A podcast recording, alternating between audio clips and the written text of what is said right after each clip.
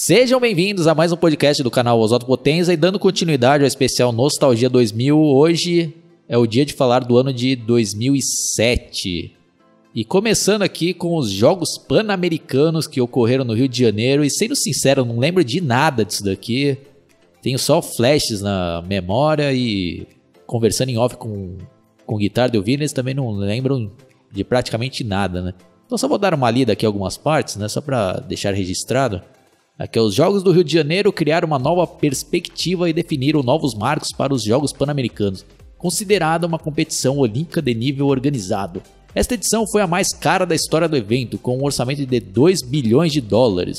Os meios de comunicação relatam o interesse do público sem precedentes nos jogos, com a maior é, de atendimento ao público, a maior audiência de televisão na história do Pan-Americano. Os jogos foram transmitidos em alta definição e todas as instalações esportivas estavam localizadas dentro dos limites da cidade de Acontecimento. Na edição do Pan-Americano foi marcado por atrasos nas obras, como também por polêmicas envolvendo a postura dos torcedores, que vaiaram então o presidente Lula na cerimônia de abertura e atletas estrangeiros dos, durante todo o evento, e pela deserção de quatro membros da delegação de Cuba. Durante o período pan-americano também ocorreram. Não vou ficar lendo tudo aqui, né, pessoal? Só ver aqui no quadro de medalhas para ver em que posição que o Brasil ficou. Vamos ver aqui, né? Se fez alguma coisa relevante ou se foi outro vexame também, né? Tá aqui a ordem, né? Dos, dos medalhistas aqui, ó. Do quadro de medalhas, né? Melhor dizendo. Estados Unidos em primeiro, né? Que já era esperado. Com 97 medalhas de ouro. É, segundo, Cuba, com 59 de ouro. E Brasil em terceiro, com 52, né? Eu também dei uma pesquisada aqui se o Brasil tinha ganhado né, no futebol, né, que aqui é o país do futebol, né, ainda mais jogando no Rio. E mais uma vez deu um outro vexame aqui. Ó. Não se classificou nem para a segunda fase, já foi eliminado logo na primeira. Né? Então, quem ganhou medalha de ouro no futebol aqui foi o Equador. É, Jamaica ficou em segundo e México em terceiro. Né? Um vexame do caralho, né, o Guitarra? Pô, Brasil no futebol não ganhando medalha nenhuma, né, Guitarra? O que, você tem a dizer? É, infelizmente já estava se tornando já, né, uma, uma praxe, né, do, do Brasil sempre é, ter uma performance abaixo da média, né, do, principalmente a competição olímpica, né, essa de, de, realmente pegar a medalha e tal, né, é, tanto é que não só aí, né, nesse PAN aí teve esse vexame, como também sempre que tinha Olimpíadas, até em 2012 também, lá, é, quando teve a Olimpíada de 2012, deram também um vexame horrível lá e perderam naquela época lá a chance de ter o ouro olímpico, né? Que só foi acontecer recentemente, né? Na, na Olimpíada do Brasil, né? Então, realmente, você vê, né? Como é, é, é tão, foi tão, troço tão bizarro, assim, que eu já nem, nem recordava mais a, qual tinha sido a, a posição do Brasil no futebol nesse torneio, é, e só para citar aqui também, o Brasil, com a seleção principal, foi campeão da Copa América, que ocorreu na Venezuela. E tirando isso daí, ô, Vini, você lembra alguma coisa desses pan, desse Pan-Americano, da Copa América? É, esses daí é uns eventos que eu já não lembro muito. Quer dizer, os Jogos Pan-Americanos, o máximo que eu lembro é que qualquer canal que você colocasse passava direto isso aí por conta dele ser no Brasil, mas no geral, para mim passou muito vagamente. A Copa América eu não tinha nem dado atenção. Bom, Guitarra, então prossiga aí, por favor. Bom, aí aqui temos também uh, a música, né? Músicas que foram sucesso nesse ano de 2007. Uma lista aí com uma músicas conhecidas aí, a Rihanna, né? Já chegou emplacando três músicas de uma vez. A primeira foi a que tornou ela conhecida, que era aquela da Umbrella, né? Ela, e, e, que é, foi a música que né, a tornou conhecida para o mundo. Né? Depois, naquele mesmo ano, Shut Up and Drive, né? Uh, dela estourou também. E aquela Please Don't Stop the Music, que é um pouco mais dançante. Aí temos também o Charlie Brown Jr. com a música Pontes Indestrutíveis. Aquela música da Pete, que eu acho, desculpe aí pessoal, mas eu acho insuportável lá, Pulsos, né? E guarda os pulsos pro final. Tem aquela Avril Lavigne com aquela música Girlfriend. Yeah, yeah, é, aí a Vanessa da Mata e o Ben Harper não fizeram aí uma, uma, uma parceria musical, né? Aquela música Boa Sorte, que também é outra. A sorte, que depois ainda teve uma outra polêmica no futuro, né, Oswaldo Vini, que em 2012, acho, quando Zezé de Camargo e Luciano lançaram uma música chamada Flores em Vida, diziam que a melodia era totalmente copiada, daí realmente parecia, né, porque até a harmonia da música era igualzinha. Mas voltando. E outra para fechar essa da lista das músicas, a música Rehab, né, Rehab, da Amy Winehouse, que é aquela não, não, não. E foram essas músicas, né, nenhuma música, fora a Rihanna, né, que a meu ver se consagrou e tá aí até hoje, né? Uma puta cantora foda aí. E se consagrou com essa Umbrella e também com outras músicas que vieram depois. Os outros que estão aqui, nenhuma música dessas aí, apesar de estar na rádio, apesar de fazer sucesso, me marcou. É, e você, Oswaldo? É, tirando a Rihanna, também não, não lembro de mais nada aí que me marcou na música nesse ano. E essas músicas que você citou são boas, né? apesar de os caras tocarem milhares de vezes, né? Toda hora, mas é uma música boa, né? Tanto que teve até uma banda emo, que eu nem lembro agora o nome, que fez até um cover, né? Como tentando puxar um pouco mais pro hardcore, né? Fez também um sucesso. Mas tirando isso, mais nada aí né, na música. E nos filmes aí, Vini, o que você separou pra gente relembrar, né? Bom, dos filmes que nós tivemos em 2007, um que eu posso deixar de, não posso destacar é o Homem-Aranha 3, que marcava a, a ulti, o último filme do Tobey Maguire no papel. Também tivemos Quarteto Fantástico, o Surfista Prateado, é, o Simpsons, o filme, e também Duro de Matar 4, que marcava o retorno do Bruce Willis como John McClane após 12 anos do último filme. E desses filmes aí, o, o que foi marcante para mim mesmo foi o Homem-Aranha 3, muito embora eu não tinha dado muita atenção na primeira vez que vi, mas depois eu fui revendo várias vezes esse filme e eu achei que finalizou bem a trilogia. Vocês na época chegaram a assistir no cinema esse filme? O que vocês acharam do Homem-Aranha 3? Ah, eu assisti no cinema e para mim foi um pouco decepcionante, né? Porque acho que eles bagunçaram demais, né? E depois, né, sabendo ali o que, que ocorreu nos bastidores, fica claro né, o porquê do resultado final desse filme, né? Porque o Sam Raimi, que era né, o diretor né, do, dessa trilogia, ele estava querendo trabalhar só com os dois vilões lá, né? Que era o Homem-Areia e o filho lá do Duende Verde. E a Sony praticamente obrigou ele a colocar o personagem Venom, né? Que é um dos personagens mais queridos aí, né, pelos fãs do Homem-Aranha. E ele teve que colocar lá né, na história e ficou uma bagunça do caraco lá, né? Fica pouco tempo para tantos personagens. E sem contar que eles fizeram algo ali que, para mim, foi imperdoável, que praticamente anulou um pouco a história do primeiro filme, né? Que mudaram ali a motivação, né? Motivação não, né? Quem teria realmente matado o tio lá do o tio Ben, né, o tio do Peter Parker, que colocaram lá a culpa no, no Homem-Areia, né? Pô, eu não gostei disso daí, eu vi. Não sei se você curtiu. Eles tentaram colocar. E também algo que foi muito criticado lá, que ah, do Homem-Aranha emo, né? Porque ele tem uma crise lá de identidade, né?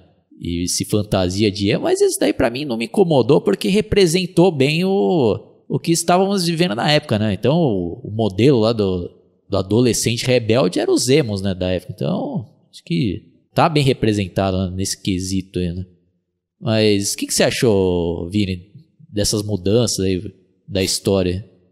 Olha, no que diz respeito ao que aconteceu lá do primeiro filme, eu não achei tão ruim, eu até pro, eu achei interessante, né? Pelo menos assim, resolver o que eles, eu acho que o que eu posso dizer é que pelo menos fizeram uma coisa em que é pro pelo menos é, acho que foi mais pro Peter Parker esquecer essa ideia de vingança, né? Muito embora ele teoria já tinha se vingado né, no primeiro filme, daí prolongaram isso, né? Mas eu não achei tão ruim, mas hoje em dia vendo assim, eu acho que o, o principal erro desse filme foi assim não desenvolver bem os personagens, tipo esse aí, o Homem-Areia, né, o Flint Marco, ele é muito mal aproveitado no filme. Sim. cheiro de personagem, então ficou muito bagunçado o filme. Até a própria Gwen Stacy, né, que em teoria é importante na franquia, né, do Homem-Aranha, ela também não, tem, não foi bem desenvolvida nesse filme. Ah, e sem contar que esse Venom também, desse Homem-Aranha 3, eu acho que ficou muito ruim também. Não gostei do ator que colocaram, né? Então, mas é um filme assistível, né? Mas não, não tá no mesmo nível do primeiro e do segundo, que são excelentes. Guitarra, você gosta dessa trilogia ou passou batida?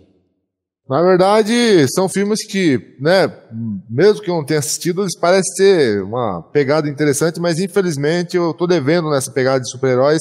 Essa é uma trilogia de filmes que eu tenho que ver. É, mesmo, né, esse terceiro aí, tendo esses problemas que vocês comentaram, eu vou ter que ver, né, no caso, é, desde o primeiro, pelo que o Vini falou também, esse terceiro aí foi o último que teve o Tobey Maguire, né, acho que o, o ator principal lá, né, e depois é, trocaram nas, no, nos filmes futuros para outros atores, né? Então eu tenho que assistir ainda no futuro para dar uma, uma posição assim. Então por, né, por não ter assistido, eu não tenho uma opinião formada em si, mas quando eu tiver a chance aí, em breve vou dar, vou estar assistindo aí.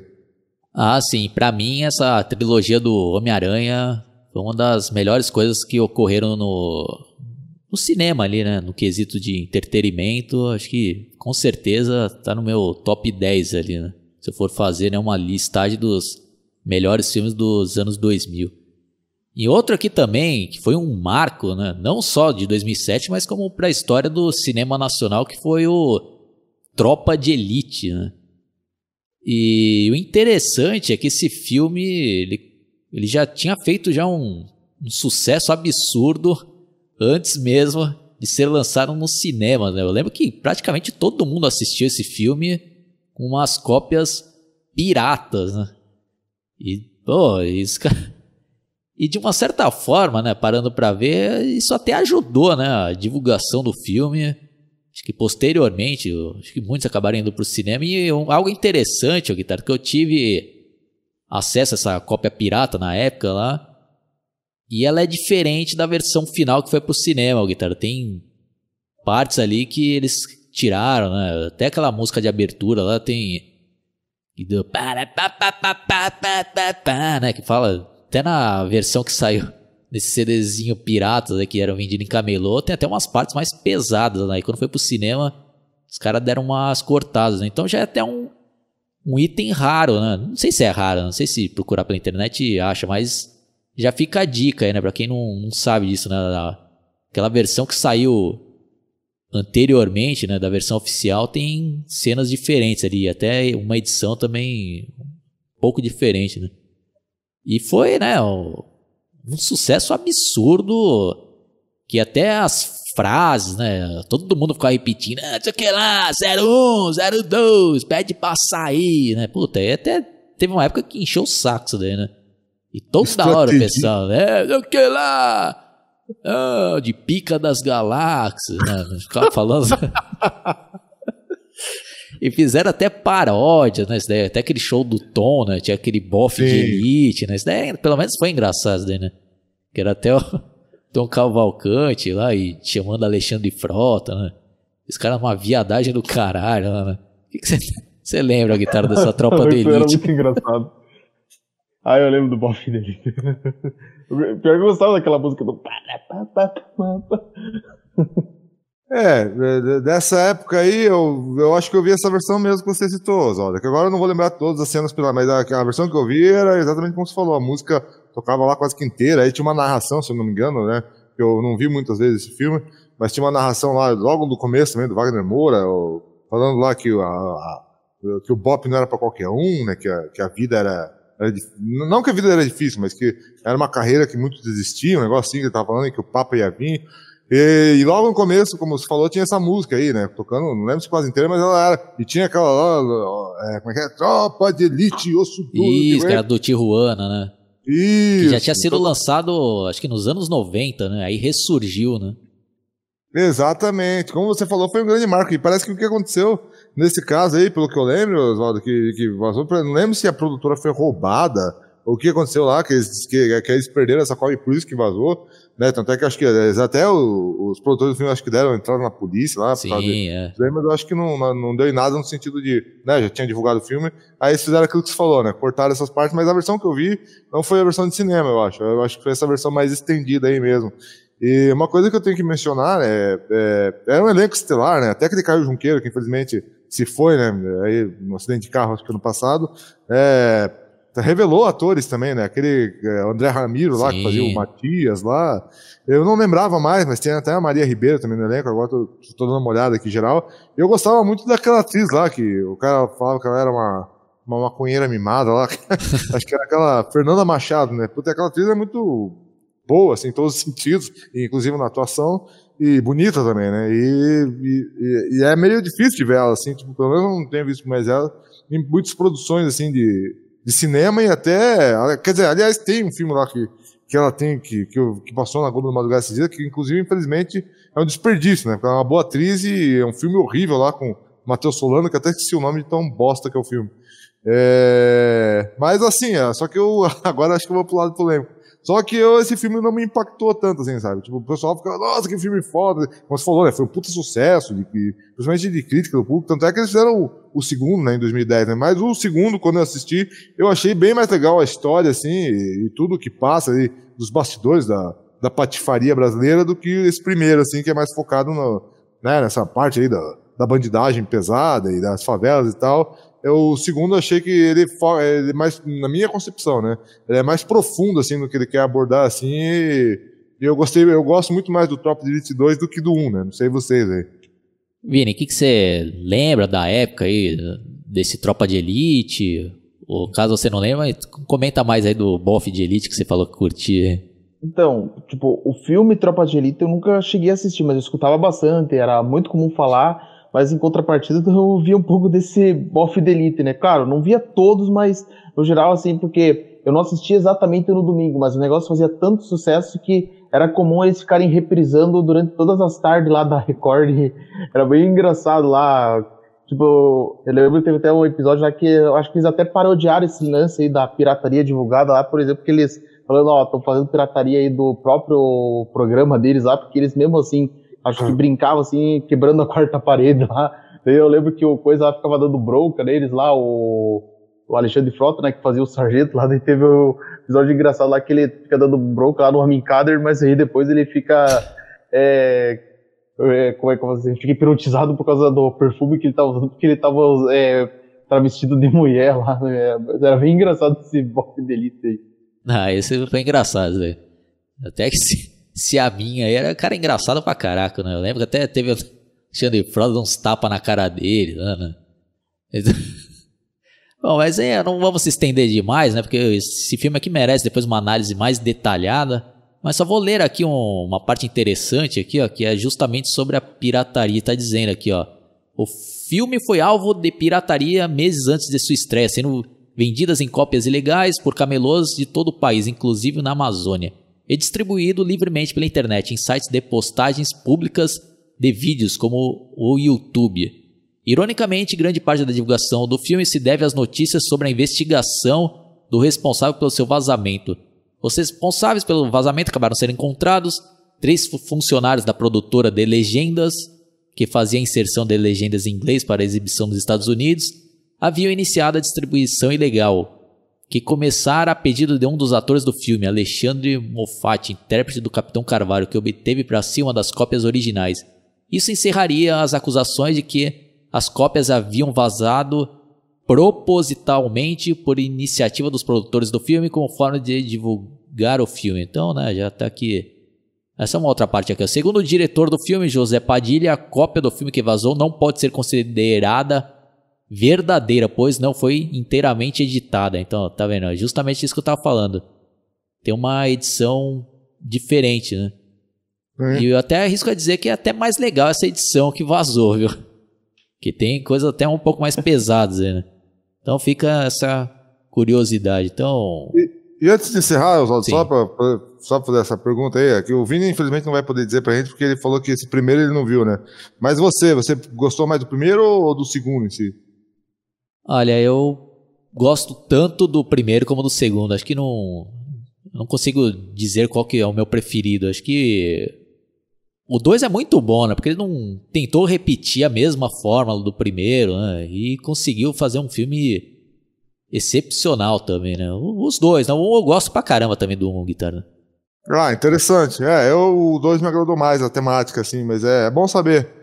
Bom, esse trecho desse podcast eu tive que gravar posteriormente, então por isso não vai ter os comentários do Vini nem do Guitardo, mas que não tinha como eu deixar de fora desse especial, que foi o lançamento do filme Rock Balboa, que é o sexto filme da franquia, que foi lançado oficialmente aqui no Brasil em fevereiro de 2007, mas só que ele já tinha sido lançado nos Estados Unidos em dezembro de 2006. E nessa mesma época né, do lançamento lá de fora, chegou aqui no Brasil nos camelôs em DVDs piratas, né, até com uma qualidade muito boa e legendado.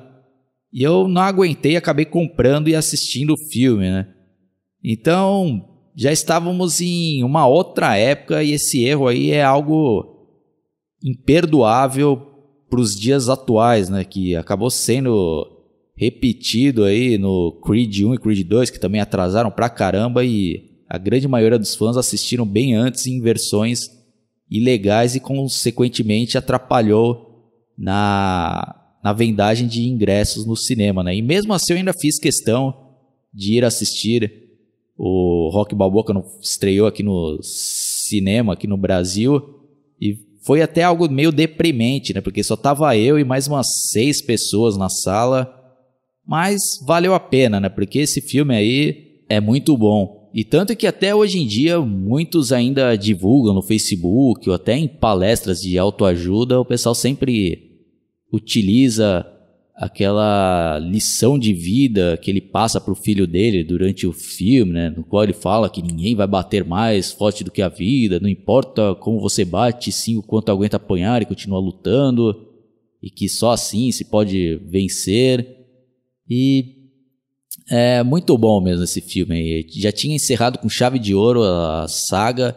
E posteriormente, como eu já comentei, fizeram spin-off com aquele Creed 1 e 2 que estão bem abaixo da franquia original, na minha opinião. Mas isso daí é uma outra história. Vamos continuar agora o podcast. Bom, pessoal, infelizmente, né, como acontece todos os anos, agora temos que falar agora de uma tragédia que realmente não tem como não falar, porque foi o maior desastre da aviação brasileira comercial até hoje, né? Graças a Deus que depois disso nunca mais se repetiu nada parecido no nosso país, que foi o acidente do voo 3054 da TAM do seu Airbus A320, né? Que ele estava saindo de Porto Alegre, né? E o seu destino final era o aeroporto de Congonhas, né? Que até depois de, de, que aconteceu isso, o aeroporto também, inclusive, mudou de nome, né? E quando ele foi pousar ali na pista, né? A aeronave, a, a aeronave não conseguiu frear, né? E ultrapassou ali o, os limites ali da, da pista e atravessou até a avenida pra vocês terem uma ideia de, de, de como foi a situação do, da falta de controle do avião, e acabou colidindo com o prédio da própria TAM ali, né? E, e também com um posto de gasolina, é óbvio que o resultado não poderia ser outro, senão uma grande explosão que matou todos os 187 passageiros, né? Infelizmente, uma dor aí eterna para a família. E como eu já falei, e está dizendo aqui novamente na Wikipedia, foi o acidente com mais mortes na história da aviação brasileira e que, inclusive, ultrapassou aquele que a gente comentou no, no episódio anterior do voo 1907 da Gol contra o Legacy lá dos norte-americanos. E, né, depois disso teve, fizeram mudanças na, na, na, pista, o aeroporto, como eu falei, acabou mudando de nome, né, fizeram uma área de escape maior para não acontecer mais isso, é, mudaram o sistema de ranhuras, é, mudaram muita coisa também no, no, nos manuais de aviação, né, porque quando eles foram falar sobre esse acidente, disseram que o, o trem de pouso, o negócio lá estava invertido lá e o cara não conseguiu realmente acessar lá com, como se devia acessar. E aí ficou naquela investigação, né? De um joga a culpa pro outro e tal. Aí que eles quiseram sempre, eles sempre querem dar, dar, não é que eu tô querendo dizer que eles querem dar uma desculpa, mas eles, eles sempre no final acabam dizendo que foi falha humana, né? E que né, podia ter sido de outro jeito, mas às vezes tem mais de uma causa para o acidente das proporções, infelizmente, acontecer, né? Como a gente não é do meio da aviação, a gente não é profissional, a gente não é piloto, a gente não é controlador de voo, a gente não trabalha com essa área, é difícil a gente é, diz, né, dar, dar uma opinião embasada, mas infelizmente marcou, né, Oswaldo? Eu vou, antes de retornar a palavra para vocês, o que me marcou também, que foi nesse dia, eu tinha feito uma entrevista e bem depois que deu essa notícia aí na TV à noite, né, desse acidente terrível aí, que matou várias vidas aí, é, eu tinha sido aprovado para o meu primeiro emprego com carteira assinada e que eu ia começar no dia seguinte, o cara me ligou bem nesse dia, né? Então acabou. Isso acabou sendo algo marcante também, né, Oswaldo? E você, você, você lembra aí de como chegou essa notícia para você? Como, como é que foi, Oswaldo? É, foi pela televisão e foi uma comoção gigantesca e é triste, né? Triste e lamentável, né? Então, como você já resumiu bem esse acidente, acho que já podemos ir para nossas considerações finais. E, e é interessante para mim, pelo menos, é que 2006, 2007 eu tenho pouquíssimas lembranças, que foram anos é que realmente não me marcaram muito, não. Ao contrário do ano de 2008, que eu acho que eu tenho boas lembranças, mas de 2006, 2007 foram anos aí que não me fazem falta nenhuma e não sinto saudade de nada desses dois anos. Né? Vini, suas considerações finais. Né?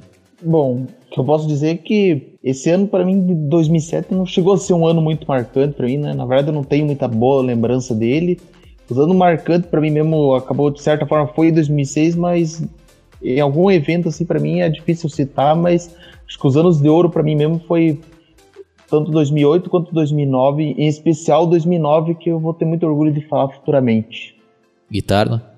É, esse ano, ao contrário, né, apesar de, né, como a gente estava citando aqui, na questão de acontecimentos, né, não, não, lembrar de muitas coisas, e de músicas, e na cultura do cinema também não, não, me recordar muitas coisas, na minha vida pessoal foi um ano bem legal, assim, tipo, aconteceu, né, meu primeiro emprego depois, de, quer dizer, meu primeiro emprego não, porque meu primeiro emprego tinha sido em 2000, mas tinha sido meu primeiro emprego com carteira assinada em 2007, né, então acaba marcando, né, entre outras coisas que aconteceram de positivo, essa foi uma delas, né, então, realmente, o 2007 foi muito legal na minha vida, falando né, na vida pessoal, mas, né, como a gente resumiu bem aqui, né, para a cultura em geral, né, não foi um ano tão relevante. Os acontecimentos mais marcantes realmente foram esse pan-americano aí que a gente estava comentando e essa tragédia aí que ceifou várias vidas e infelizmente foi uma mancha negra na história da aviação brasileira, né? Mas de resto, assim, no geral, de, do, do país mesmo, assim, né? Também não é um ano, assim, muito relevante, né? Bom, então é isso daí, pessoal. Espero que vocês tenham gostado. Deixe seus comentários, outras lembranças de fatos que a gente não mencionou, que para você tenha sido relevante. É, convido também vocês a se inscreverem no meu canal, clicar no sininho para receber todas as atualizações e dê uma visitada também na playlist desse seriado Nostalgia 2000, né? que tem vários outros episódios bem legais. Visitem também o canal do Guitardo e do Vini, que eu vou deixar na descrição desse vídeo. Falou e até a próxima.